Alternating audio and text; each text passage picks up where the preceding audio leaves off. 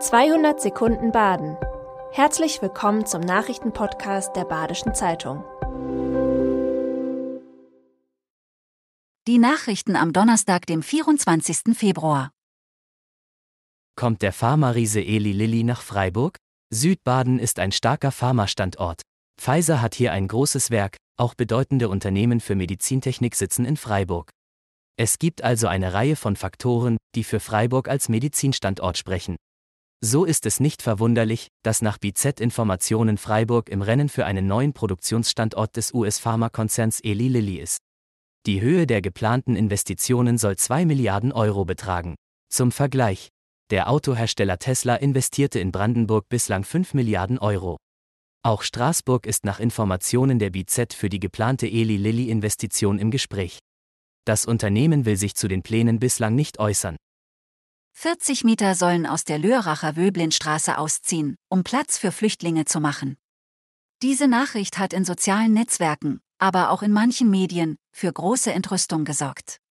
In einer Pressekonferenz erklärte gestern Oberbürgermeister Jörg Lutz und Wohnbaugeschäftsführer Thomas Nostad, warum sie die bundesweiten Reaktionen für unverhältnismäßig halten. So hätten die Häuser in der Wöblinstraße bis 2024 abgerissen werden sollen, der Auszug der Mieter werde nun also lediglich vorgezogen. Als neuen Wohnraum stehe beispielsweise das Areal Konrad bereit, wo die Stadt sozialen Wohnbau bewirtschaftet. Nostad betonte, die Mieter würden nicht in bestimmte Wohnungen gezwungen.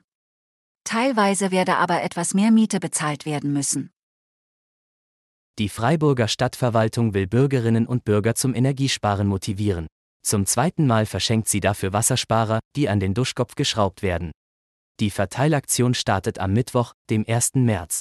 Abholen können Sie die Wassersparer in den beiden Rathäusern, im Amt für Soziales, im Jobcenter, in den Ortsverwaltungen und den Quartiersbüros. Kernfusion könnte das Energieproblem der Menschheit lösen.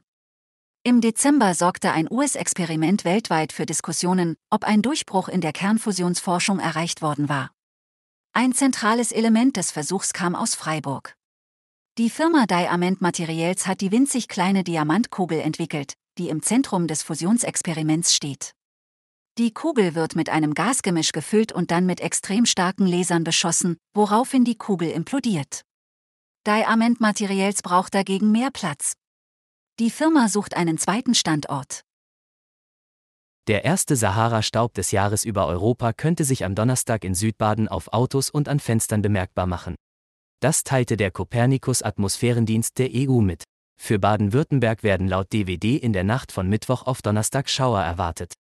Der größte Teil des Staubs befindet sich allerdings in großer Höhe. Die Strömung zieht aus südwestlicher Richtung von Marokko und Algerien bis Süddeutschland. Typisch für Sahara-Staub ist eine rötliche Verfärbung des Himmels. Das war 200 Sekunden Baden. Immer montags bis freitags ab 6.30 Uhr.